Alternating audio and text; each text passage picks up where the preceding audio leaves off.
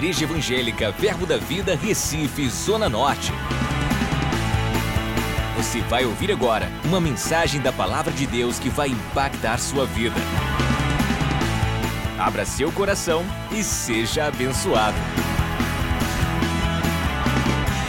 Glória a Deus. Amém, irmãos? Deus é bom. Então, hoje à noite, eu não vou pregar nem ensinar, mas eu vou te aconselhar. Amém? Eu não sei se você gosta de conselho, mas a gente está aqui como um pastor para te aconselhar. A gente não teve tempo de marcar aconselhamento com você, mas hoje a gente eu só esqueci de colocar a mesa aqui e você sentar na minha frente e a gente bater um papo e te aconselhar. É, porventura, algumas coisas mudem no meio da ministração, se o Espírito Santo quiser que a gente pregue, vamos pregar, se quiser que a gente ensine, a gente ensina, mas eu quero desfrutar do espírito de conselho nessa noite. Amém. Amém. Eu estou animado para te aconselhar.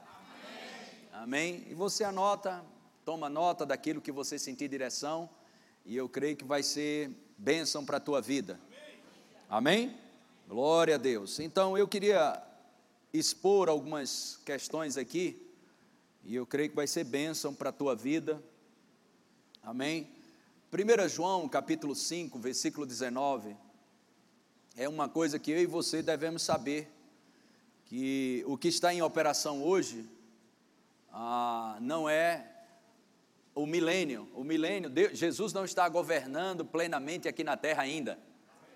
Mas existe um sistema que a Bíblia chama o sistema das trevas, amém? E a gente vai ler um pouco para que você entenda algumas situações que têm acontecido na terra. Em 1 João 5,19 diz: Sabemos que somos de Deus e que o mundo inteiro jaz no maligno. Os slides não está pegando, não, né? Oi? Ele Eu não entendo essa linguagem de Libras, não. Deixa eu ver se é aqui espelhado novamente. É isso? Se não tiver, não tem problema. A gente vai dar continuidade. Chegou para você aí? Não? Tudo bem. Graças a Deus pela Bíblia. Ah, eu queria que você só colocasse para mim, 1 João é, eh, 5,19. Eu queria ler mais um pouco sobre isso. 1 João 5,19 diz: Sabemos que somos de Deus e que o mundo inteiro jaz no maligno.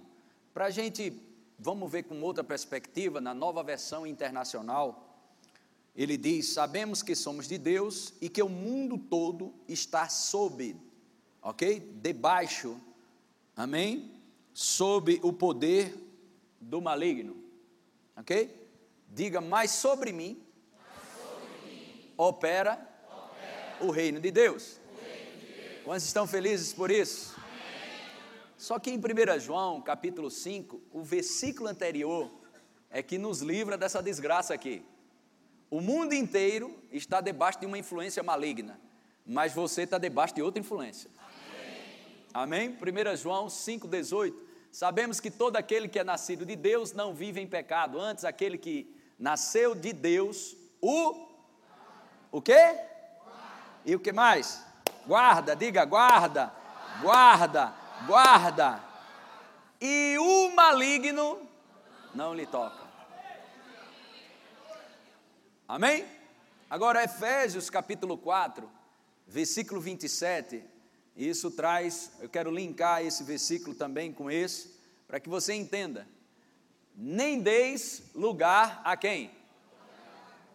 Diga o mundo está debaixo de uma influência maligna. Diga, mas eu estou guardado. E o maligno não me toca. Diga, mas eu também não posso dar lugar ao diabo. Ok?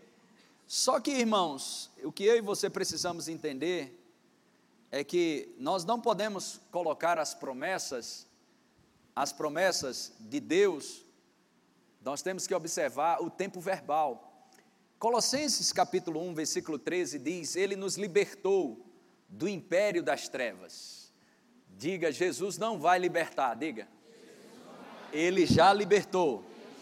Diga do império das trevas. Diga, nos transportou.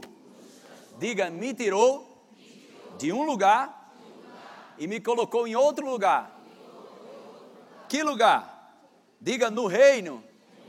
Diga no reino do filho do seu amor.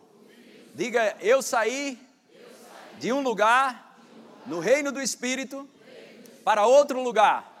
Diga, quando eu nasci de novo, eu mudei de endereço no reino do espírito. A influência que está sobre minha vida não é mais o sistema maligno. Diga maldito. Diga pelo contrário.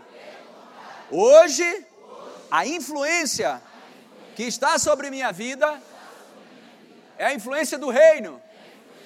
Diga eu estou no ministério do Espírito. Amém? 2 Coríntios, capítulo 3, versículo 8, eu queria que colocasse na nova tradução da linguagem de hoje. 2 Coríntios, capítulo 3, versículo 8. 2 Coríntios, capítulo 3, verso 8 diz: Quanto maior ainda é a glória que é acompanhada, que acompanha o domínio do Espírito de Deus. Diga o domínio, do Espírito de Deus. Aleluia. Mas se eu disser para você que você pode frear o ministério do Espírito Santo na sua vida, você não pode frear na minha vida. Mas eu posso frear o domínio do Espírito na minha vida, assim como você, porque o Espírito Santo, ele não te empurra, quem te empurra é o diabo, o Espírito Santo te guia. Vai depender das suas escolhas para desfrutar do domínio do Espírito. É você que escolhe isso.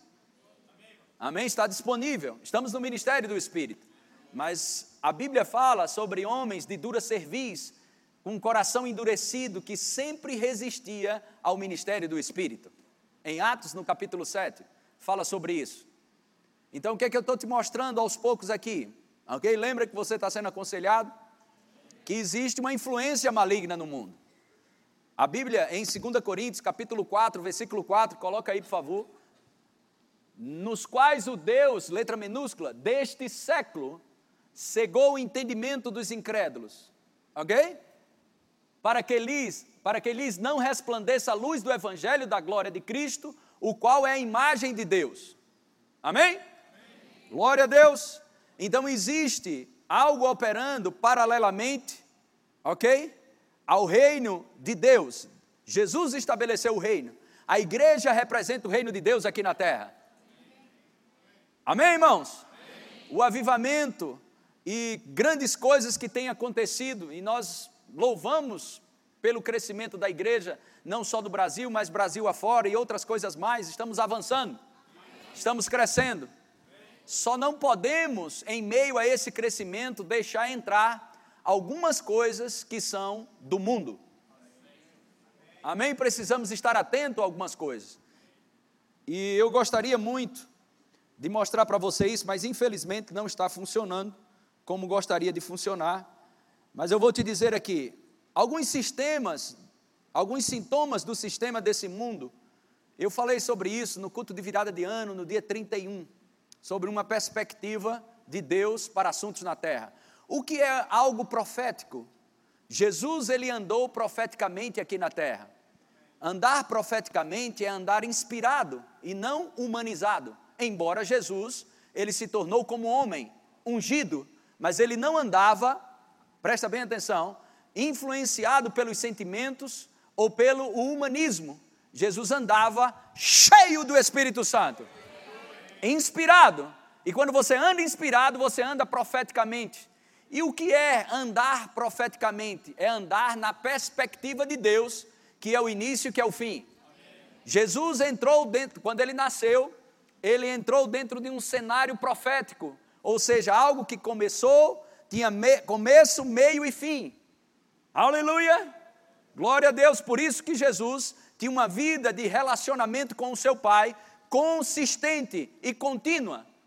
para que ele não saísse do cenário terminado e acabado por Deus. Eu quero te dizer, a boa obra que Deus começou na tua vida, Ele vai completar. A única coisa que você precisa, como eu também, é ter cuidado de não deixar os venenos desse mundo entrar. Amém?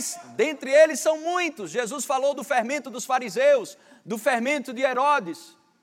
Ou seja, a influência errada, cuidado com a influência errada.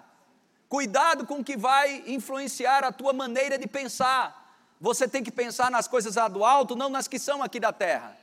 Jesus tinha um cuidado de deixar claro que havia um sistema amaldiçoado operando. E ele sempre nos inspirou, através das Escrituras, o Espírito Santo, a se ligar, a estar atento, a prestar atenção que estilo de vida estamos vivendo. Então hoje nós encontramos os sintomas do sistema desse mundo, a ausência de responsabilidades. Irmãos, um crente cheio do Espírito Santo, ele não é um crente irresponsável. Um crente cheio do Espírito Santo, ele sempre será um crente altamente responsável. Então, os sintomas do sistema desse mundo, ok, se estabelece a irresponsabilidade ou ausência de responsabilidade, a ausência de determinação. Você pode observar no mundo aí fora. Não existe hoje mais determinação. Mas quando você encontra um camarada que ora em línguas, quando você encontra um camarada cheio do Espírito Santo, cheio da palavra, você não consegue ficar perto dele se você não for tão determinado como ele. Porque um homem cheio do Espírito Santo, ele nunca será influenciado, ele sempre vai influenciar. Aleluia! Ele tem confiança, ele tem determinação. Ele sabe que as suas associações precisam ser selecionadas. Amém? Ele não anda no estilo de vida moderno, contemporâneo, como foi estabelecido hoje. Que tipo de vida? Politicamente correto. Ou seja, o politicamente correto se estabeleceu para você não desagradar ninguém. Irmão, nem Jesus agradou todo mundo. Tu vai pensar que vai agradar todo mundo? É uma coisa que nós precisamos ficar equilibrados. Presta bem atenção no que eu vou dizer. Nós temos que odiar o pecado, não o pecador. Mas temos que odiar o pecado. Não temos que ser crente meia boca. Irmãos, erro, ok? Falha. A Bíblia não chama erro e falha pecado. A Bíblia chama pecado de pecado. Aleluia! Nós não, não podemos entrar nessa linha de pensamento do humanismo, de ficar uma igreja humanizada, uma igreja fraca, porque não está debaixo da unção do Espírito. Você tem que estar cheio do Espírito, debaixo da unção. Irmãos, o diabo não se preocupa com a igreja humanizada, uma igreja que apresenta para você um Jesus histórico, que o poder não opera, que os dons não operam, que as línguas não são faladas. Pois se você veio para essa igreja, fique logo sabendo, a gente ora em língua e interpreta. E acreditamos nos dons do Espírito. Nós dançamos do Espírito. Acreditamos nas profecias. Aleluia. Acreditamos em cura. Acreditamos em sinais. Acreditamos o céu invadindo a terra. Crise de identidade, irmãos, é o que mais a gente vê ausência de criatividade, crise política, crise financeira, crise política, irmãos, crise financeira. Uh!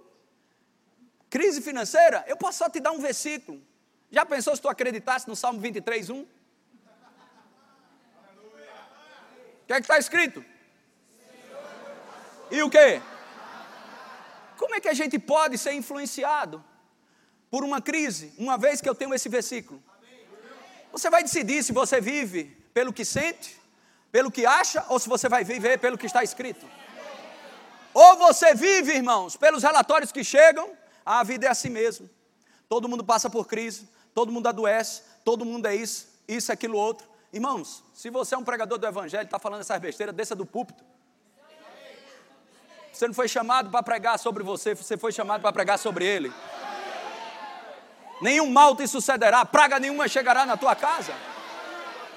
Isso não significa que não passaremos por problemas. Amém?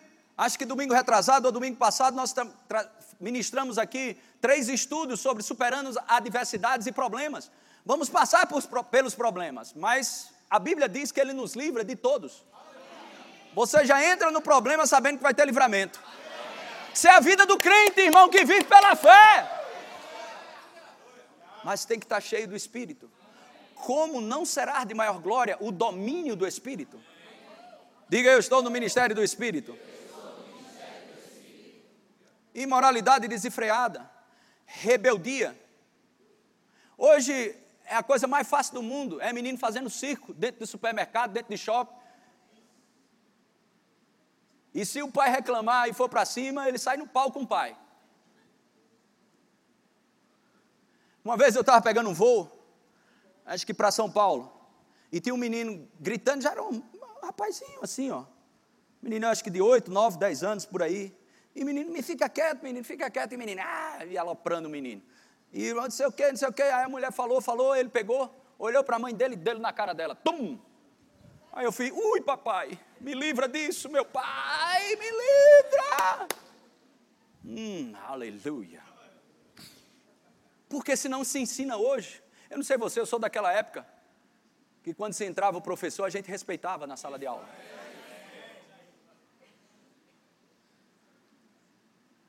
Hoje em dia estão atrás dos direitos dos alunos. Aleluia a desonra está estabelecida. Porque não existe correção, não existe educação, não existe submissão às autoridades. Júnior fez uma boa ministração, eu quero que você até assista hoje à tarde. Ele falou sobre o ministério do Espírito, algo glorioso, foi muito bom, muito bom mesmo hoje à tarde. Ele falou uma coisa que a gente estava batendo um papo com o pastor Marcelo Jamal nesses dias, quando ele esteve aqui. E ele falando, Humberto, rapaz, hoje em dia, antigamente a gente pregava sobre arrependimento e era glorioso, as pessoas se arrependiam e vinham na frente, choravam, se quebrantavam e diziam, é isso mesmo, nós precisamos nos arrepender. Hoje em dia, falar de arrependimento na igreja, as pessoas trocam de igreja.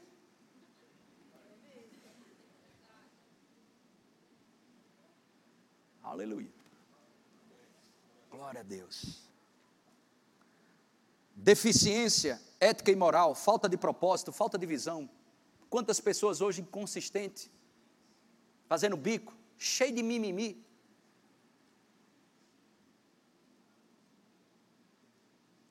Se eu ver que você está errado, a gente foi-se embora agora. Duas ou três vezes ao ano, a gente vai lá para Campina Grande, leva os pastores, a gente vai para sentar lá e, e, ouvir o nosso pastor, o apóstolo Guto. Guto, senta madeira, manda para a gente. Não alisa, não, manda, a gente precisa. Porque eu sei, irmãos, que a gente não cresce com tapinha nas costas. Mas você cresce quando você é confrontado. Aleluia. Glória a Deus. Aleluia. Vocês estão tão animados hoje? Aleluia. Falta de visão Quer ver uma coisa? Coloca aí, meu filho, na 2 Timóteo, capítulo 3, não ia nem ler isso agora. Na, vamos colocar na normal, revista e atualizada, depois a gente vem em outra versão. 2 Timóteo, capítulo 3, versículo 1, ok? Glória a Deus. Sabe, porém, isto, nos últimos dias, diga últimos dias. Quantos creem que a gente está vivendo nos últimos dias? Amém? Só se você estiver des desconectado do Espírito Santo longe, mas você não precisa nem ser profeta, nem estudioso de escatologia, amém? E nem para saber é, a questão do dia, né? Mas os sinais neotestamentários é tão claro que a gente está vivendo os últimos dias. Pedro disse, Pedro fala dos últimos dias, mas ele fala com uma ênfase maior do que Paulo. Chega a dizer: estamos nas últimas horas.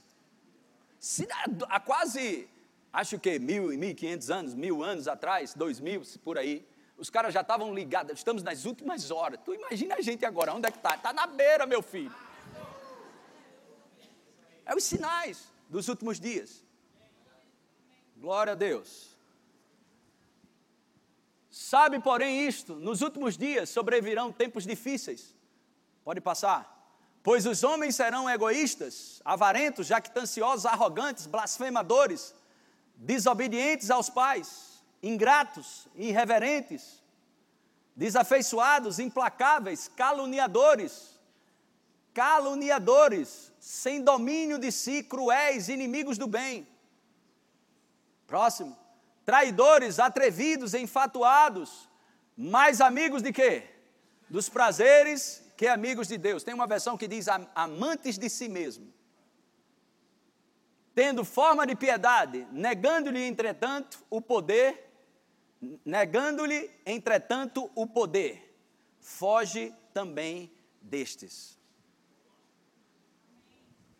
Diga o Evangelho de Deus. Diga o Evangelho. É o poder de Deus. Diga, é o, é o poder de Deus. Aleluia. Vamos dar uma olhadinha nesse mesmo texto, só que na mensagem. Vamos ver na mensagem. Não seja ingênuo. Pode colocar, meu filho.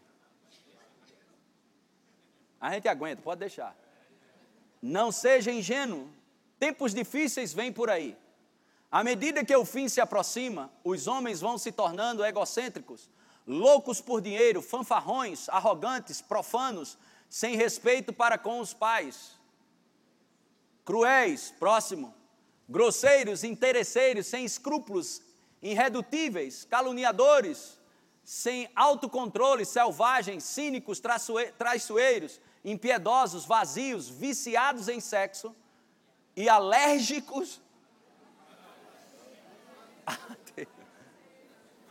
Misericórdia, né?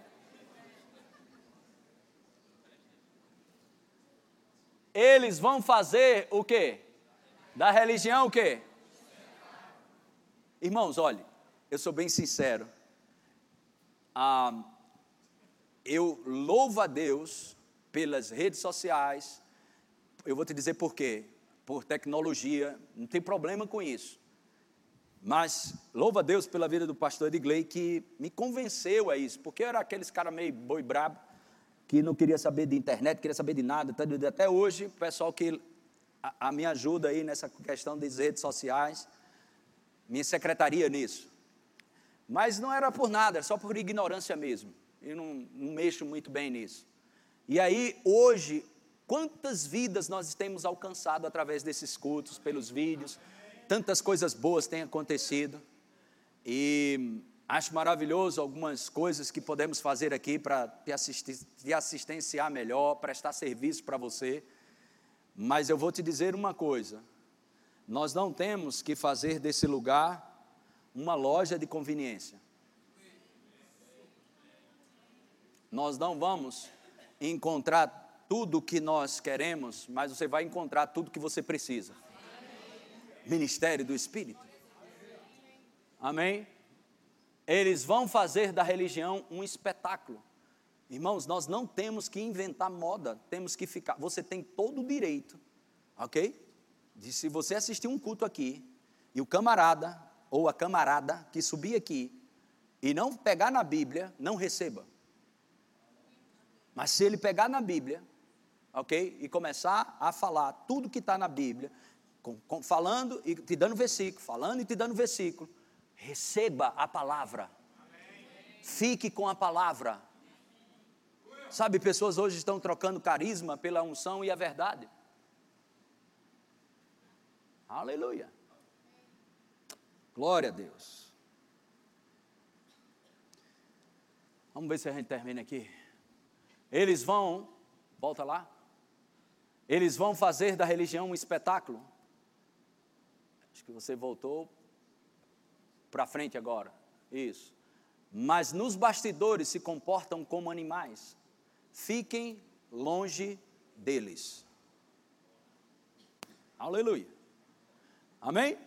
Você acha, nós temos hoje mais de 500 pessoas aqui que faz serviço voluntário aqui na igreja. Mais de 500. Você acha que tudo é flores? Hã? Não, graças a Deus você tem essa revelação. Para mim você pensava que era tudo flutuando aqui. Um chega para o outro, uh, te amo, uh, uh, é uma sinfonia, né? Vamos lá. Nós temos uma equipe hoje. Nós tínhamos ah, seis pastores, contando comigo, e, e seis pastores e seis esposas de pastores. E ainda o Espírito Santo me deixou usado para convidar mais três. Três homens e mais três mulheres. O casal. Então nós temos nove, não é isso? Nove. Nove homens e nove mulheres. Você acha que tudo é flores? Pau canta às vezes. Meu Deus do céu. Uau! Porque fazemos reuniões e aparamos as arestas. Irmãos, eu não estou te falando de um lugar de perfeição. Eu estou te falando que a gente foge do sistema desse mundo. A gente está se jogando nos pés de Jeová e dizendo: Jeová, trata o vaso. É isso, irmão. Aleluia. Jeová coloca a gente no prumo. Ajeita nós. Às vezes você entende, eu estou usando vários tipos de linguagem. Ajeita a gente, trata o vaso, coloca a mão lá dentro e puxa qualquer lixo que tem. Por quê? Porque a gente decidiu não viver mais como o mundo vive. Mas não somos perfeitos. Aleluia! Glória a Deus! E o que, que eu e você temos que fazer? Qualquer coisa na tua vida, no teu trabalho, na escola, por onde você passa, sentir o cheiro do mundo, sentir o que está caminhando como o mundo está caminhando, volta e se enche do Espírito.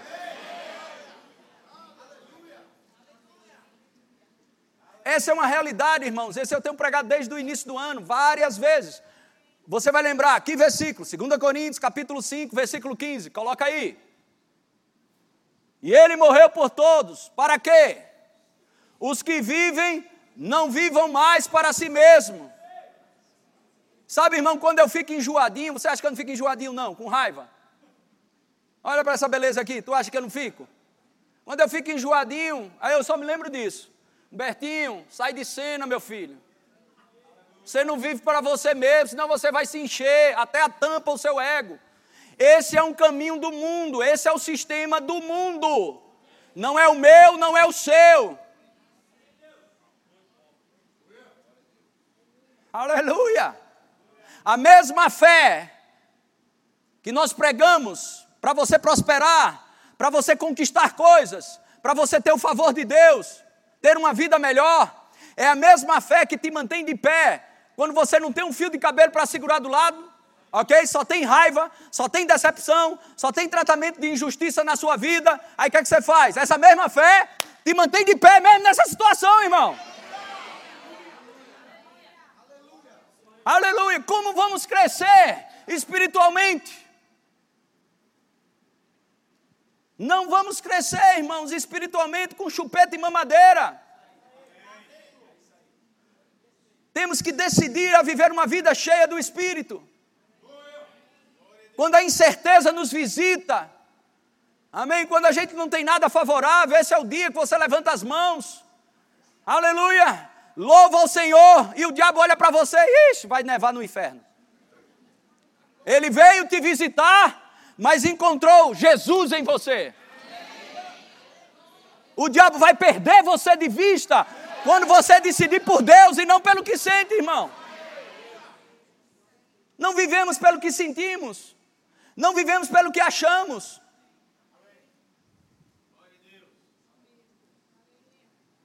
Primeiro Timóteo capítulo 4, verso 1. Ora, o Espírito afirma o quê? Expressamente, que nos últimos tempos, diga últimos tempos, alguns o quê? Apostatarão da fé, por obedecerem a espíritos o quê? Enganadores, e a ensinos de demônios e o bom disso tudo, irmãos, é que a gente sabe que esse cheiro de demônio, esse cheiro de engano, você não pode, ok? Você não será enganado. Aí você diz, por quê, pastor? Porque eu tenho o Espírito Santo. Agora presta atenção. Mas quando você não dá lugar ao domínio do Espírito, você vai começar a alimentar um sentimento errado. Você vai começar. Sabe por que a ofensa é um prato cheio para o diabo? Porque você tem razão. Você tem razão. Eu lembro, há uns anos atrás, eu fazia parte da igreja do pastor Valdo em Boa Viagem. E eu tinha entrado no ministério, larguei tudo que eu fazia, entrei no ministério. E depois de um, de um ano, um ano e meio, dois anos, eu descobri que não tinha mais contra-cheque na época, né? Hoje não sei nem se tem hoje. Tinha um contra-cheque bom, Deus mandou abrir mão de tudo para ficar dentro de uma igreja trabalhando. A igreja não podia me dar nada e, e, e também o pastor nem me chamou, eu fui de enxerido mesmo. Deus mandou eu ir e eu fui. E ele ficou assustado porque ele sabia que eu tinha trabalhava numa grande empresa. Ele olhou para mim e disse: Humberto, rapaz, você está doido. Rapaz, tenha certeza que é Deus, porque eu não tenho algo para te dar. Disse: Não, nem se preocupe, Deus falou, Deus vai suprir. Só que esse Deus falou e Deus vai suprir estava no meu espírito, só que não estava na minha alma ainda. Quando começou a faltar, aí eu tive que descobrir uma pessoa. Quem? Jeová Jireh. Mas graças a Deus eu descobri. Amém. Esse não vem ao caso. E aí começou o bom combate da fé. Tinha um pau para dar no gato, mas as contas chegavam. Menino com fome, as coisas querendo chegar. E eu, vamos para a Bíblia e tome Bíblia, e tome Bíblia, e crendo. E as coisas eram bem regradas. E eu tinha um computador, e queria comprar um outro computador, não queria me desfazer dele, porque estavam meus estudos, tudo lá, apostila, um bocado de coisa. Na época eu acho que não tinha nem iPad. Não sei. Acho que não tinha, não. Planta, meu filho, que depois colhe. Pode chamar de velho. Vamos lá. Depois vai ter colheita. Vai plantando. E aí eu quis vender o computador. E vendi para um diácono cheio do Espírito Santo, animado com Deus. Pastor, eu, na época não era pastor. Estava ajudando, eu era, é, eu ajudava os pastores. Não, não, não era pastor auxiliar, não. Ajudava os auxiliares e tudo lá. E aí vendi para ele, estamos aí, rapaz. Ele disse, eu vou te pagar. E esse pagar que ele tinha para pagar, eu precisava muito. E passou um mês, dois meses, três meses.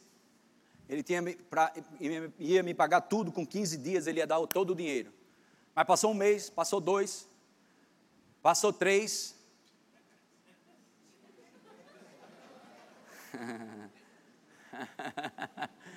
Aleluia.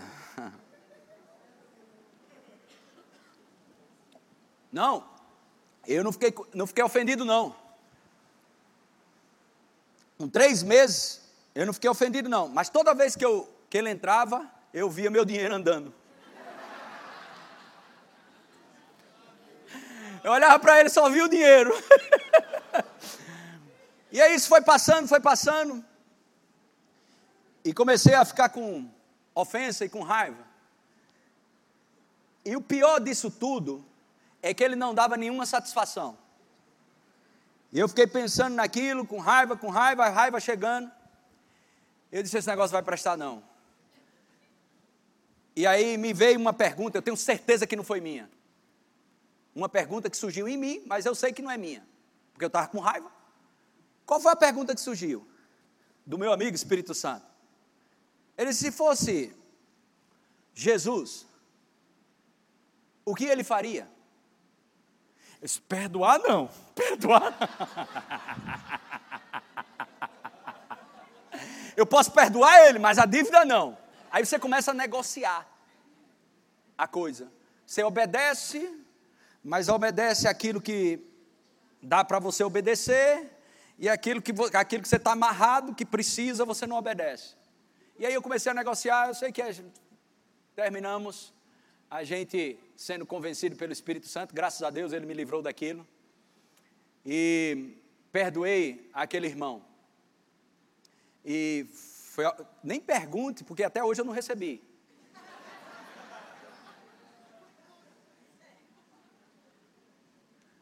Mas, ah, graças a Deus, que pelo sistema, pelo sistema do reino de Deus, e quando eu liberei isso, irmãos, no mesmo ano, coisas começaram a chegar na minha vida.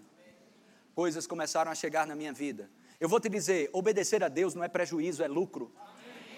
Vale a pena você pagar o preço, ok? Vale a pena você pagar o preço da obediência. Obedecer a Deus não é prejuízo, é lucro. Vale a pena. Vale a pena. E sem contar o melhor disso tudo não foi as coisas que chegaram. O melhor disso tudo é que foi criando estrutura dentro de mim. Coisas, esses processos de refinamento, eu chamo isso refinamento de caráter. Esses processos que a gente vai passando na vida, ok? Vai te dar moral para você tirar pessoas da sarjeta. Pessoas que estão aprisionadas, pessoas que estão vivendo uma vida desgraçada e você vai dizer, rapaz, eu tive nesse lugar. Tu não pode ficar nesse lugar aí, não. Andar no espírito e não satisfazer a concupiscência da carne. Andar no espírito é andar na palavra. É decidir, é escolher pela palavra, não é espiritualizar. Eu estou andando no espírito. Uh, não, não, não. É escolher a Bíblia, é escolher a palavra. Seja qual for a situação, escolha a palavra. O que, que a Bíblia diz numa situação como essa? O que, que eu tenho que fazer? Numa situação dessa, o que, que eu tenho que fazer? O que, que Jesus faria? Bota aí, 1 Pedro, 1 João, capítulo 2, verso 6. 1 João 2, 6. Aquele que diz que permanece, quantos permanecem em Jesus aqui, um glória a Deus. Esse, esse que diz que permanece, deve também andar assim como ele andou. Dê um glória a Deus por isso. Dê um sorriso para alguém do seu lado. Oh, glória a Deus, aleluia. Amém? Glória a Deus, glória a Deus. Então, andar no Espírito, irmãos, e quando você decide se posicionar nisso, nem pense, como eu sempre digo, que os demônios vão ficar batendo palma. Vai lá, Humberto, vai andar no Espírito agora? Glória a Deus, meu filho. Não vai atiçar você. E quando ele não vem, manda o secretário.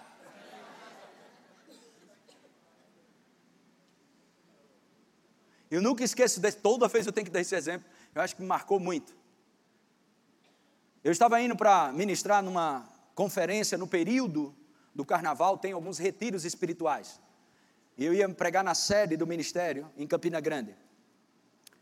Aproximadamente, eu acho que duas mil, às vezes chega até ter mais do que isso, três mil pessoas, muita gente vai para esse, esse acampamento em Campina Grande, e eu fui chamado para estar ministrando lá.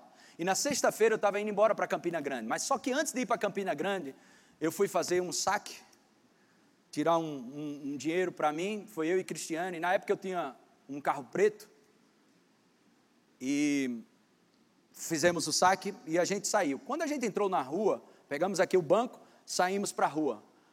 Quando entrou na rua já tinha um, um, um, um carnaval, sonzão alto, umas 30, 40 pessoas dançando, no, na, na, na, no meio-fio, dançando. Só que quando eu entrei com o carro, quatro, três camaradas entraram na frente e fecharam a rua, só três. O povo ficou do lado, separado. O povo dançando lá, bebendo, fazendo um monte de coisa. Mas três enviados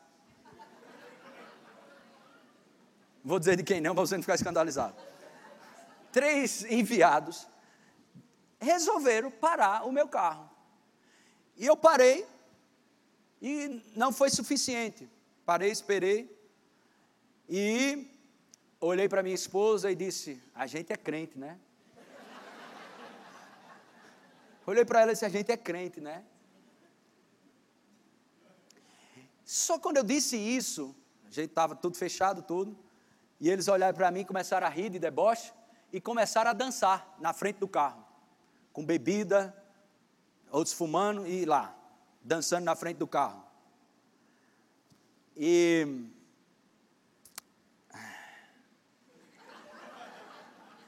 Foi uma alegria tão grande dentro do carro, irmão. Uh, eu parecia um anjo rindo. Conversa. Primeira coisa que você lembra, passado. Essa belezinha aqui.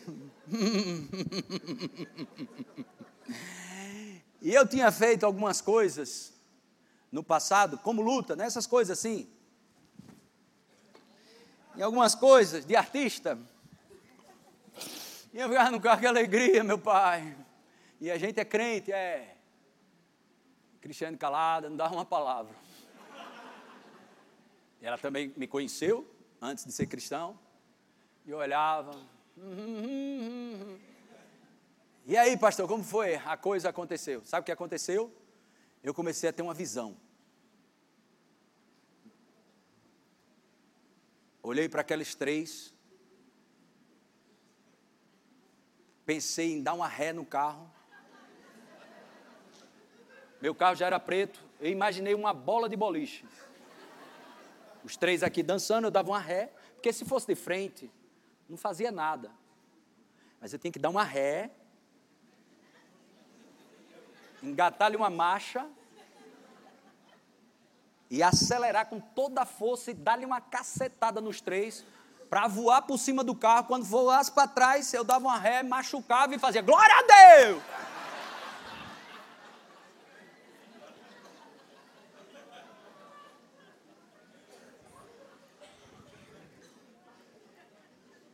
Mas eu tinha que escolher. Hoje, eu poderia estar numa cadeira de roda, ou tetraplégico, ou não estava nem aqui. Sei lá o que ia dar nisso aí. Mas graças a Deus que eu escolhi andar como Jesus andou.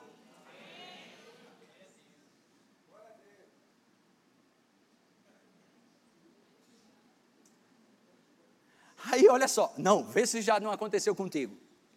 Aí, a gente ficou quieto. Aí eu, eu, aí eu repreendendo aquele, está amarrado, está amarrado. Eu só olhando.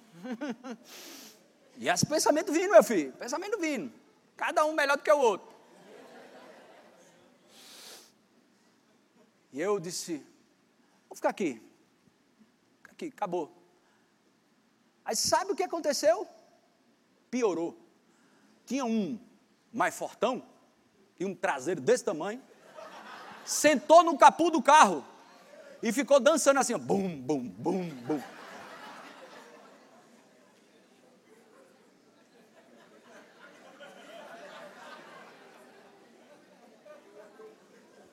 Aí você pode dizer, mas pastor, aí também é demais, né? Eu também achava isso, é demais também. A gente aguenta quando não está fazendo, aí começou, daqui a pouco ele vai partir para cima aqui. Aí sentando no carro, bum, bum, bum, bum. Eu digo, ai, ai, ai. Ui.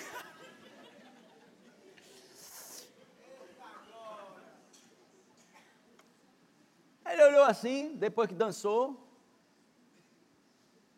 Olhou assim mesmo.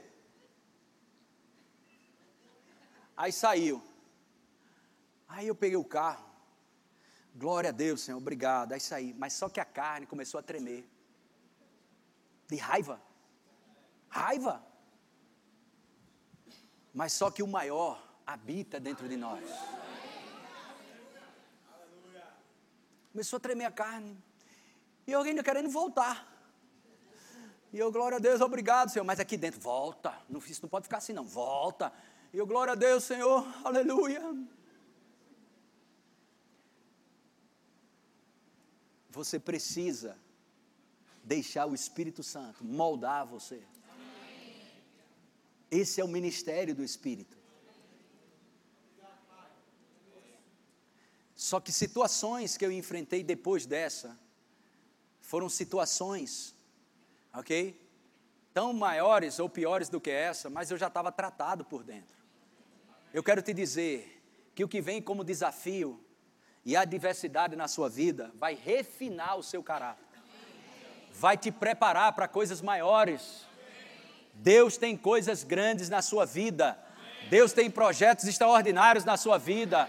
Mas você precisa, irmãos, dar um basta nos seus sentimentos. Aleluia! É isso que eu quero deixar esse conselho para você. Como eu disse hoje, eu não vou pregar, não vou ensinar, mas eu quero te aconselhar. Irmãos, tem muita influência nesse mundo tecnológico, nesse mundo, nesses últimos dias. Tem muita gente com mimimi, irmãos. Com qualquer coisinha, irmãos. Você não vai crescer assim espiritualmente. É como se eu estivesse vendo aqui Deus falando comigo coisas grandes para você alcançar mas você não alcança porque ainda é menino, menina, até quando, irmãos? Sabe Davi, quando foi ungido como rei, sabe quanto tempo? De 10 a 13 anos. Ele foi estabelecido no trono. Mas 10 a 13 anos. 10 a 13 anos para poder assumir o trono. E o que que teve? Perseguição de Saul com inveja. Porque as mulheres começaram a cantar. Saul destrói mil, mas Davi destrói dez mil. E o rei ficou com inveja e quis matar Davi. Davi teve que sair de Israel. Quando ele pensava que ia assumir, teve que sair. Isso dez anos aquele louco do Saul perseguindo aquele homem para querer matar o rei Davi. Mas eu te pergunto, Davi foi considerado um dos maiores reis de Israel. Mas ele precisou ser forjado, ele precisou ser tratado, ele precisou mudar coisas naqueles dez anos dentro dele para assumir o reinado de Israel, para ser um dos reis mais importantes da Bíblia até hoje. E outra, vai ter uma cadeira cativa no milênio. Trono de Davi, está lá, irmãos. Glória a Deus, existem coisas. Não, Deus não vai mandar esses problemas para você. Deus não foi que enviou aquelas três belezas. Deus não vai criar problemas para tratar o teu espírito mas Deus vai aproveitar o problema para amadurecer a mim e a você. Aleluia.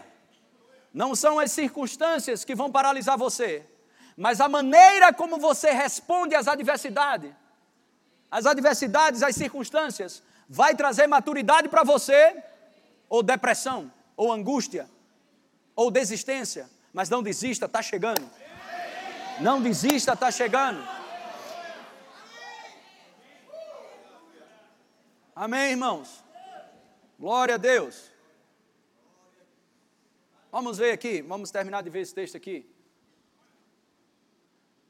Aquele que diz que permanece. Não, não. É, 1 Timóteo capítulo 4, verso 1. Glória a Deus. Ora, o Espírito afirma expressamente que nos últimos tempos alguns apostatarão da fé por obedecer a espíritos enganadores e a ensinos de demônios. Próximo pela hipocrisia dos que falam mentiras e que têm cauterizada a própria consciência. Próximo. Que proíbem o casamento e exigem abstinência de alimentos que Deus criou para serem recebidos com ações de graças pelos fiéis e por quantos conhecem plenamente a verdade. Próximo. Pois tudo que Deus criou é bom e recebido com ações de graças, nada é recusável. Próximo. Porque pela palavra de Deus e pela oração é santificado. Amém? Glória a Deus. Então, irmãos, são coisas como essas. Coisas como essas. Mas eu quero achar um texto aqui. Isso. Esse texto aqui, perdão, era esse, eu queria pegar essa parte mesmo, que muitos vão se afastar da fé, mas o contexto mesmo é agora, 2 Timóteo. Diga para o seu irmão, vai melhorar a pregação, diga. Segundo, Pergunta aí se ele aguenta mais um pouco. Aleluia. Hoje é, se quiser, pessoal da mídia, o nome dessa pregação, Prumo de Jeová. 2 Timóteo capítulo 4, verso 1. Coloca aí, oh glória a Deus. Conjuro-te perante Deus e Cristo Jesus, que há de julgar vivos e mortos, pela sua manifestação e pelo seu reino. Diga: haverá um julgamento. Outra vez. Outra vez. Próximo. Prega a palavra, insta, quer seja oportuno, quer não. Corrige, repreende, exorta com toda longanimidade e doutrina. Amém, irmãos? Amém. Diga em todo tempo. tempo. Tem que ser a palavra. Ser a palavra. Diga em tempo, em tempo, e fora de tempo. Palavra. palavra. Diga palavra. palavra. Diga só a palavra. A palavra. Resolve a minha vida.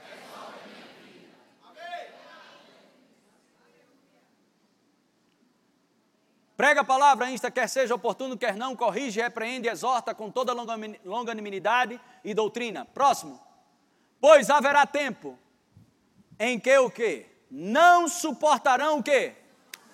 Quantos fizeram rema aqui? Por favor, levante mais alto sua mão. Quantos fizeram rema aqui? Foi maravilhoso? Dê um glória a Deus. Glória a Deus. Ok, vai ter tempo que não vão querer suportar, vão recusar essas verdades que você ouviu nessa escola bíblica. Tu acredita num negócio desse? mas o Espírito Santo avisa.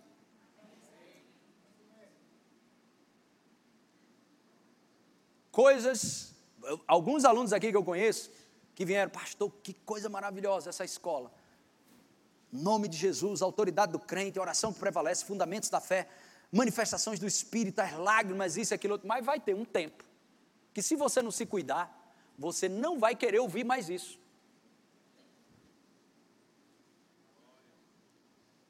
Pois haverá tempo em que não suportarão a sã doutrina. Pelo contrário, cercar-se-ão de quê? Segundo as suas próprias, como que sentindo o quê? Próximo. E se recusarão a dar ouvidos à verdade, entregando-se o quê? Aleluia. Deixa, ela, deixa mais um pouquinho e se recusarão a dar ouvidos à verdade, entregando-se às fábulas. Aleluia. Glória a Deus. Deus é bom demais. Louvado seja Deus. Amém? Inspiração. Inspiração. Inspiração.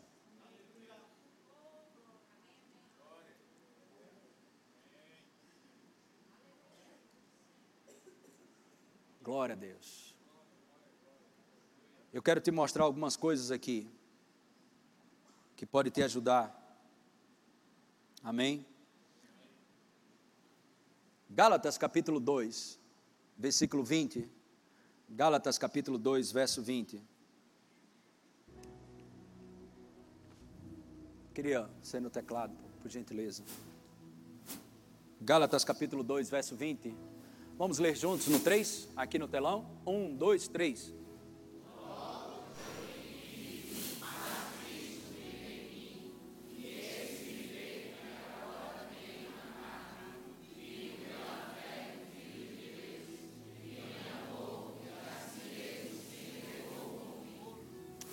Coisa maravilhosa, né, irmãos? Aleluia. É, Provérbios 26, 12 Vamos ver alguns versículos aqui, vamos orar depois, ok? Vamos orar a palavra. Amém. Tens visto a um homem que é sábio aos seus próprios olhos? Você tem visto pessoas assim? Não, olhem para cá. Você tem visto pessoas que são sábias aos seus próprios olhos? Maior esperança há no insensato do que nesse tipo de gente. Irmãos, tem gente que é que aprende para ficar suficiente perigoso. Não usa o conhecimento para ficar orgulhoso e cheio de pompa. Mas usa esse conhecimento para cada vez mais você diminuir e Jesus aparecer.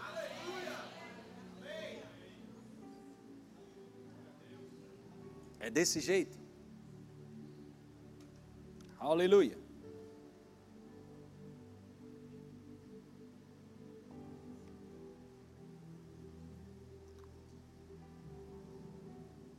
Provérbios 3, 5. Confia no Senhor de todo o teu coração e não te estribes no teu próprio entendimento. Olha para mim aqui. Deixa eu ser o primeiro da lista. Hoje, a maioria aqui sabe, mas você que é novato, ou que está nos visitando, ou você que está me vendo pela internet, eu pastoreio pastores, ok? Então eu tenho alguns trabalhos que eu faço pela supervisão de ajudar pastores, auxiliares e orientar. E em algumas situações trazer algumas correções, trazer algumas exortações, corrigir e dizer, rapaz, não é por aí, não faça assim, você tem que fazer assim, por aí vai. E houve uma certa vez que um pastor, ele insistiu em algum erro, não era adultério, nem roubo, nem nada disso, mas ele estava pegando uma linha doutrinária ou alguns aspectos que não tem a ver com o que a gente acredita. E eu fui corrigir a primeira vez, a segunda. E a terceira vez eu conversei com o pastor Carlos Júnior, que me auxilia também nisso. E nós nos sentamos, conversamos, a gente criou uma estratégia. E eu disse, Júnior, chama eles porque a gente vai corrigir e dessa vez a gente vai pontuar. Ou ele faz dessa forma, para não haver, a gente não ficar em contenda, vai ter que decidir, ele vai escolher. E nós estávamos firmes, cheio de versículo bíblico, cheio de coisa, e não tínhamos sido injustos, primeira vez, segunda vez, mas a terceira vez. Preparamos os versículos, oramos, quer dizer, pensamos e pegamos os versículos e tudo. E o casal estava esperando, eles entraram no gabinete. E hoje é um grande amigo nosso. Por isso que eu estou falando isso publicamente, mesmo que você saiba ou alguém saiba ou pela internet, é um grande amigo nosso. E eles entraram, quando eles entraram, o ambiente da, da, do gabinete mudou. Irmãos, eu sentei na frente deles, eu fiquei sem jeito, comecei a falar, mas o ambiente tinha mudado. Daqui a pouco eu comecei a chorar. Eu estava com raiva. Mas daqui a pouco eu comecei a chorar. Começou a ter um quebrantamento dentro de mim. Júnior olhava para mim, olha, o que, é que o pastor tem, pelo amor de Deus? Tava, foi isso que a gente combinou, não, ele está dizendo aqui. E realmente a gente tinha combinado outra coisa. E de repente eu comecei, lágrimas começou a vir no meu coração, e eu chorei. O cara falava, a esposa dele falava, e eu chorando, e limpava assim. Resumindo, a gente não falou nada que a gente ia falar. A gente deu uma boa oferta para eles, deu um abraço neles, e eles foram. Hã? Aumentamos o salário dele e pagamos as contas que estavam atrasadas dele. E eles foram embora com um sorriso desse tamanho. A gente ficou chorando. Quando a unção foi embora, eu disse: Eu vou pegar tudo de volta.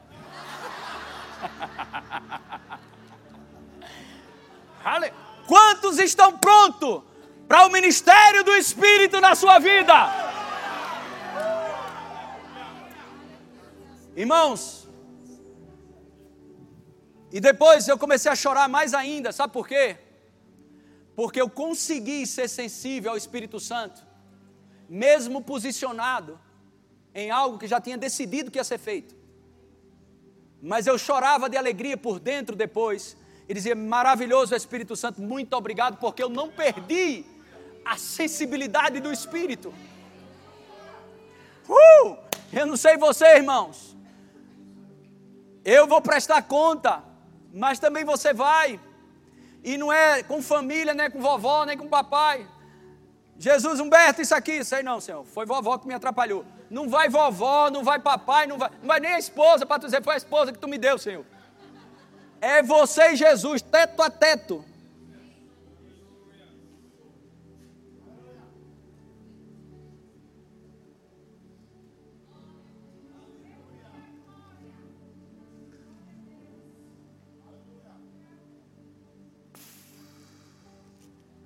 Oh, glória a Deus.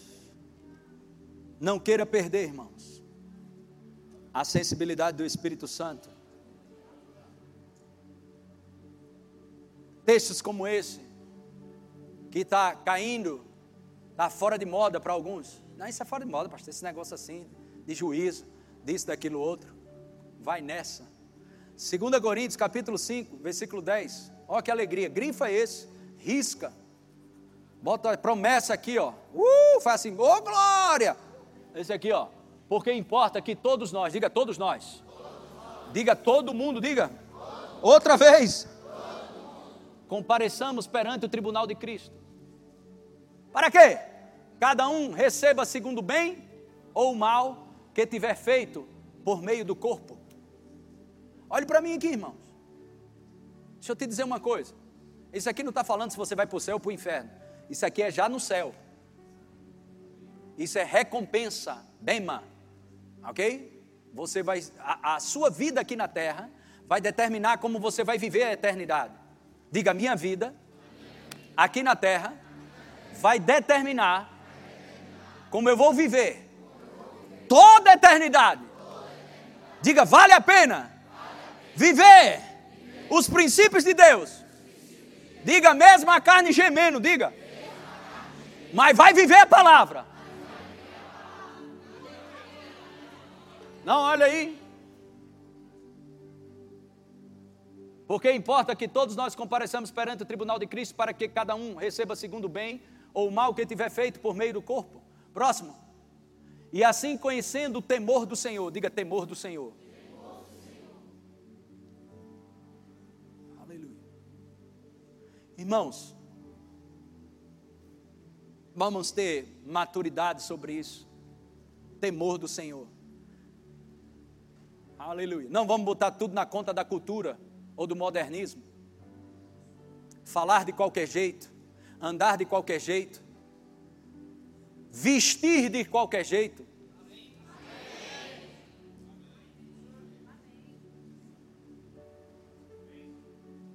Aleluia. Glória a Deus. Diga temor do Senhor. Outra vez. Mais uma. Temor. Persuadimos os homens e somos cabalmente conhecidos por Deus. E espero que também a vossa consciência nos reconheça a voz do seu espírito. Glória a Deus. Olha que coisa tremenda que vamos ler agora. 1, 1 Coríntios capítulo 6, versículo 19. Acaso não sabeis que o vosso corpo é santuário do Espírito Santo? Diga esse corpo, olhe para o seu corpo e diga: esse corpo não me pertence mais. É do Espírito Santo? Acaso não sabeis que o vosso corpo é santuário do Espírito Santo, que está em vós, o qual tendes da parte de Deus e que não sois de vós mesmos? Próximo. Porque fostes comprado, diga por preço. Agora, pois, glorificai a Deus no vosso corpo. Amém? 2 Coríntios, capítulo 6, versículo 16. Que ligação há entre o santuário de Deus e os, os ídolos? Porque nós somos santuários do Deus vivente. Diga, eu sou o que a Bíblia diz que eu sou. Deus habita em mim. Diga, o meu corpo é santuário do Deus vivo. Santuário do Deus vivente, como ele próprio disse: habitarei e andarei entre eles. Habitarei e andarei entre eles. Serei o seu Deus, e eles serão o quê? O meu povo. Próximo. Por isso, retirai-vos do meio deles. Separai-vos, diz o Senhor, não toqueis em coisas impuras. E eu vos, o quê? Isso não é Antigo Testamento não, viu? Isso é novo. Próximo. Serei vosso pai, e vós sereis para mim filhos e filhas, diz o Senhor, Todo-Poderoso. Próximo, capítulo 7, verso 1, diz: Tendo, pois, ó amados, tais promessas. Que promessas? Que Deus habita em nós, que Deus vai andar conosco, que vamos ser filhos de Deus, do Todo-Poderoso, que vamos se santificar. Ele disse: Olha, você tem essa promessa, tendo, pois, ó amados, traz promessas, purifiquemo-nos. De quê? De toda impureza, tanto da carne como do espírito, aperfeiçoando a nossa santidade no temor do Senhor.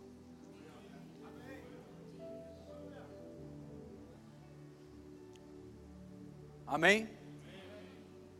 A Bíblia diz, irmãos, aquele que está em pé, veja para que não caia. Por favor, procure esse versículo. Aquele que está em pé, veja para que não caia. Não perca a sua sensibilidade do Espírito Santo. Deus está te preparando para coisas grandes. Vai nessa conversa de que tudo, tava, de que tudo vai, mas não vai. Ok, obrigado. Aquele, pois, que pensa estar em pé, veja para que não caia. Eu estou pregando isso aqui para você, mas eu tenho que ver a minha vida. Você está entendendo o que eu estou te falando, irmão? Porque senão é só hipocrisia. É só conversa fiada para você. Mas coloca de novo. Aquele, pois, que pensa que está em pé, veja para que não caia. Agora, veja que não caia. Ou vigiai. Essa palavra vigiar. Olhe para mim aqui e deixa eu te dizer algumas coisas agora. Algumas vezes, normalmente, a maioria das vezes eu viajo com minha esposa para alguns eventos. Esse ano tenho algumas viagens para ser feitas, algumas fora do Brasil, para pregar o Evangelho. E acho que esse mês, final do mês, ou é por aí, ou esse mês, ou, eu acho que esse mês ainda, eu devo ir para uma conferência na Argentina e sempre a gente está viajando. Muitas vezes dá a oportunidade de Cristiane ir, mas ela tem algumas atividades aqui e às vezes precisa ir e eu vou só. Então, alguns eventos à noite. Então, muitas vezes a gente vai em alguns eventos e ficamos, acaba os eventos, você prega de manhã, é, almoça junto com a turma, descansa tarde, à noite tem outro evento e às vezes você vai para os hotéis se hospedar. Ou às vezes fica na casa de um pastor, alguma coisa desse sentido. Mas a maioria hoje por causa do pique de algumas igrejas, a gente fica hospedado em alguns hotéis. Com, mesma forma quando a gente convida ministros para cá.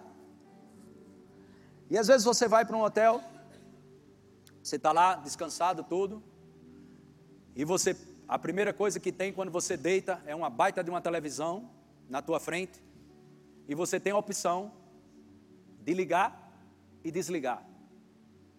E normalmente, quando terminamos as ministrações da noite, 10 horas, vamos jantar, aí 11 horas para meia-noite é que a gente vai chegar cansado, deita, e às vezes vai ver alguma coisa na televisão, ou não.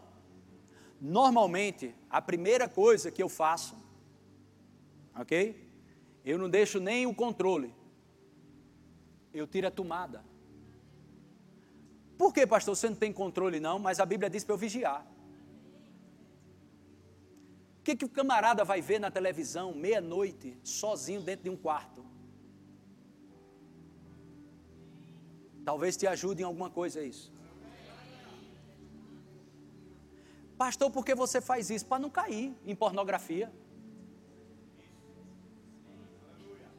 Olha os olhos de espanto de alguns. Para poder ter moral e olhar nos teus olhos e falar a verdade. para não ser um falsário e brincar com o reino onde só tem demônio, no reino do espírito, cheio de demônio, e eu estar tá sendo vida dupla aqui para você. Só por isso, eu puf, puxa a tomada. Humberto lascou-se, vai dormir ou orar em língua. Tem televisão para tu não. Irmãos, não dê colher de chá para a sua carne.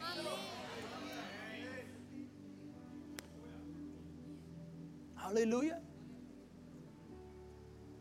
Dê um sorriso aí, pelo amor de Deus. Ficou tão tenso agora.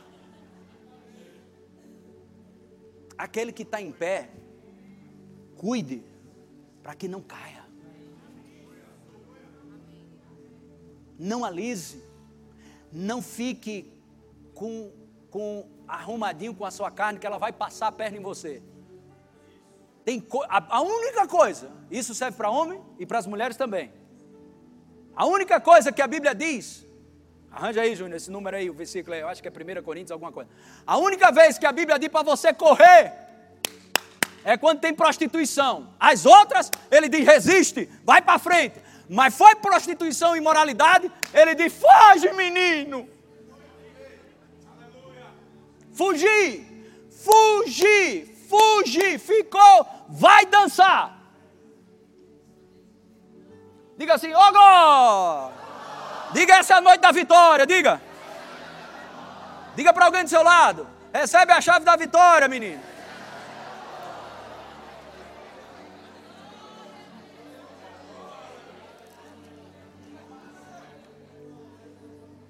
Pregação tensa, né?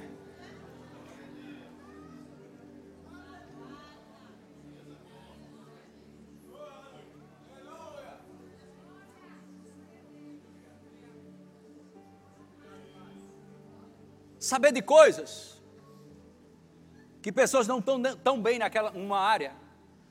Pessoas fizeram coisas de criancis, falhas ou alguns erros, não pecado, mas erraram. E você sabe, rapaz, tu sabia que fulano Irmãos, não se promova no erro dos outros. Vou dizer de novo. Não se promova no erro dos outros. Aleluia. Olha aí. Fugir o quê? Qualquer outro pecado que uma pessoa cometer é fora do corpo. Mas aquele que pratica a imoralidade peca contra o próprio corpo. Volta para 2 Coríntios capítulo 7, versículo 1. Glória a Deus. Tendo, pois, ó amados, tais promessas, Quantos querem ter mais sensibilidade para a presença de Deus?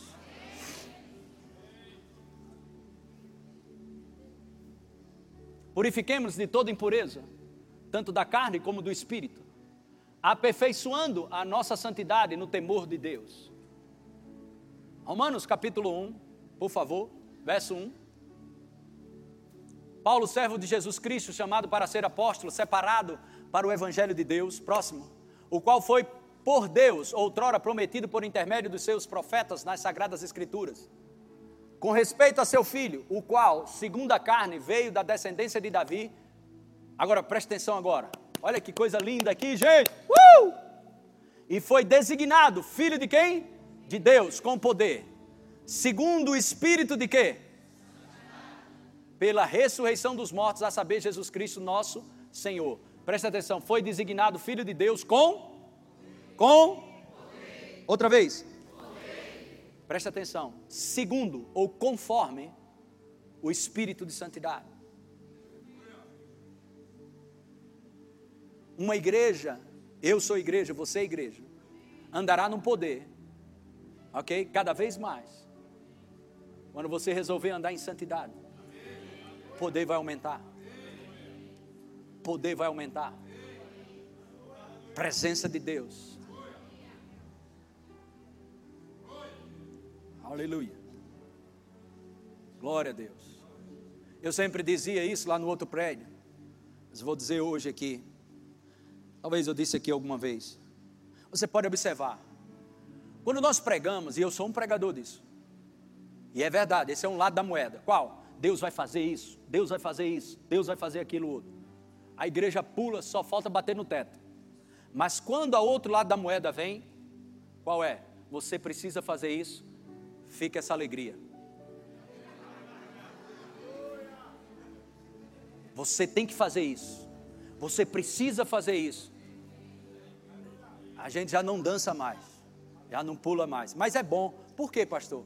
Porque eu percebo que você está se quebrantando por dentro.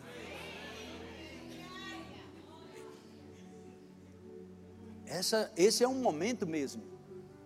Eu e você nos avaliarmos a cada dia.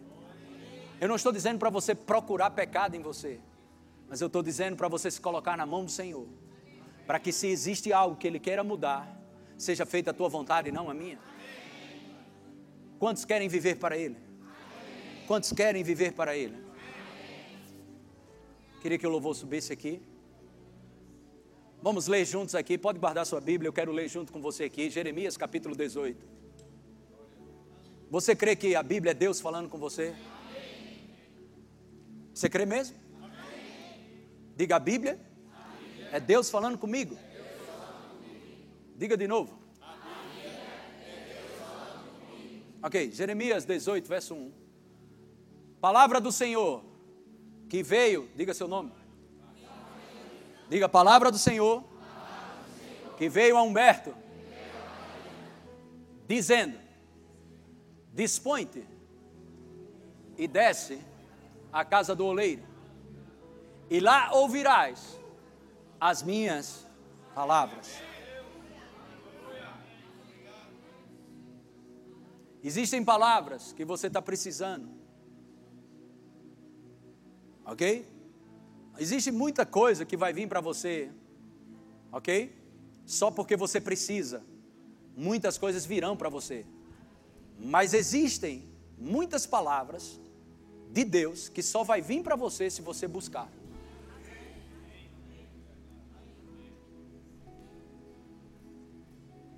Aleluia. Vou dizer de novo. Existem coisas que vai vir para você, ok? Que você precisa, que simplesmente vai cair em você, vai vir para você. Essa é uma parte. Mas existem outras que eu e você, como filho de Deus, só vai desfrutar se você buscar. Preste atenção nisso aqui. Existem coisas que Murilo e Gabriel, que são meus filhos, eles vão desfrutar só porque é filho. Entende? Mas existem coisas que eles vão desfrutar do pai e da mãe, ok? Somente se eles buscarem, como perguntas, relacionamento. Ele vai ter coisas minhas e de Cristiane, sem ele fazer nada, só porque ele é meu filho. Mas tem coisas que eles dois vão desfrutar se eles tiverem um relacionamento, não para que eles venham a é, fazer a média comigo, não, não é isso, mas é para que eu possa ver a necessidade de coisas que eles precisam e se alegre em fazer, em retribuir, em dar. Existem coisas, irmãos, que você vai receber. Mas existem coisas que você precisa, que você só vai ter se você desenvolver um nível de quebrantamento, de busca. Aqueles bem-aventurados, os que têm fome e sede, um quebrantamento, um desejo. Senhor, eu quero ser vasos de honra, vaso de honra em tua mão. Senhor, eu quero viver de fato e de verdade essa vida de santidade. Eu não fui chamado para viver como o mundo vive mas eu fui chamado para ser luz em meio a uma geração corrompida. Eu fui chamado para ser sal para a terra, ser luz para a terra. Essas são ministrações, irmãos, que não traz muito. Ibope, eu estou falando do mundo. Ibope de pessoas que estão atrás de fábulas, de só querer ouvir o que quer. As coisas que eu mais, eu mais cresci na minha vida foi ouvir, não o que eu queria, mas o que eu precisava. Se você quer crescimento, procure ministrações que vai mudar você por dentro. Não ministrações que vai acalentar a tua ofensa, o teu jeito de ser, mas que vai te moldar cada vez mais. Aleluia. O que traz resultado na minha vida e na tua vida, espiritualmente e até fisicamente. Eu te pergunto, é difícil, eu acho que de 99%, um 0,1 aí, sei lá, gosta de ir para uma academia, uns 2, 2% aí ou 3, que fica feliz. Uhul, tá indo para onde, rapaz? Vou para academia. Não, irmão. A porcentagem é pouca. Eles querem um resultado. E eles vão fazer o que não gosta. Mas eles não vão com alegria, mas vão fazer. Por quê? Por causa do resultado. E eu quero te dizer, irmãos, existem resultados. Presta bem atenção, não apenas aqui na terra, mas para toda a eternidade. Viver uma vida de santidade e de quebrantamento. Ministério do Espírito, muitas vezes. Deixa eu fechar com isso aqui. Deus, ele tem esse caminho aqui, tudo bem? Isso é uma parábola, ok, gente? Uma parábola. Esse é o, é o caminho que Deus tem para mim. Só que eu estou nessa posição. Vai dar certo? A unção que vai vir sobre minha vida não vai ser a unção de avanço. Tem pessoas da igreja, mas rapaz, eu vou para a igreja, eu tenho orado, eu tenho feito isso, e não sei o que, mas eu não avanço. Sabe por quê? Você está no prumo de Jeová. O que é que precisa, pastor? Manter-se em adoração e louvor a Deus. Vai, Senhor. Eu estou disposto a ir para a casa do oleiro. Coloca aqui, 18. Jeremias 18, verso 1. Dispõe-te e desce à casa do oleiro, e lá ouvirás as minhas palavras. Jeremias já estava ouvindo Deus, por que, que Deus não desenrolou o rolo já lá? Porque Deus marca encontros. Deus marca encontros. Vai, desce. Lá eu vou falar contigo. Desce. Três. Desci à casa do oleiro, e eis que ele estava entregue à sua obra sobre as rodas. Passa. Como vaso que o oleiro fazia de barro, se lhe estragou na mão, tornou a fazer dele outro vaso segundo bem lhe pareceu. Irmão, existe coisas na minha vida, e existe coisas na tua vida que Deus quer fazer segundo Ele quer. Não eu quero, não você quer, segundo Ele quer. Tem coisas que você precisa descer para Deus moldar, irmão. Próximo. Então veio a mim a palavra do Senhor. Não poderei eu fazer de vós como fez este oleiro à casa de Israel Diz o Senhor: Eis que, como barro na mão do oleiro, assim sois vós na minha mão, ó casa de Israel. Então eu quero convidar você para visitar essa casa hoje, agora. Quero convidar você para esse lugar. Esse lugar onde Deus vai poder trocar coisas, mover coisas, retirar coisas mas você vai se surpreender com o crescimento. Amém? Glória a Deus. Então, olha, deixa eu terminar essa parábola aqui. Então, Senhor, eu não estou avançando. Mas eu vou fazer o seguinte, Senhor. Eu não estou avançando, não estou conquistando nada. Mas o Senhor é a minha força. O Senhor é a minha segurança. Eu te exalto. Eu te louvo. E aí o que é que acontece? Você não avança, mas você gira. E aí você vem para cá. Mas é aqui o caminho. E você faz, Senhor, estamos lá ainda naquele mesmo lugar, mas eu não vou desistir. Eu sei que tem algo acontecendo na minha vida. Eu quero adorar o teu nome, eu quero te glorificar. O que acontece? Outro giro.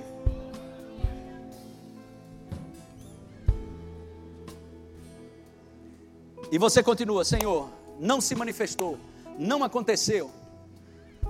O sentimento que eu tenho, Senhor, é de injustiça, mas eu confio na tua bondade. Tua palavra diz: ó, provar e ver de que o Senhor é bom. O Senhor é meu Pai. Eu não vivo pelo que sinto, eu não vivo pelo que vejo. Eu te adoro, Senhor. Outro giro. Agora presta bem atenção, eu estou aqui, ó. E o meu é esse aqui, mas eu estou aqui. Tem gente desistindo aqui. Só falta só mais um giro.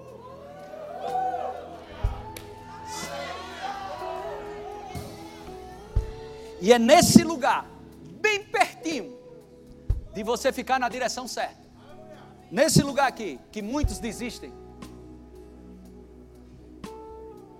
E aí você está lá, Pai, haja o que houver, eu não tenho a minha vida mais como preciosa. Eu não vivo para mim mesmo, mas eu vivo para Ti, Senhor. Independente do que aconteça do lado de fora, a minha realização vem do céu. Eu te louvo, eu te engrandeço, eu te exalto, eu te adoro, tu és meu bem maior, Senhor. E um dia, você está de frente, e aí chega a estação dos, das acelerações.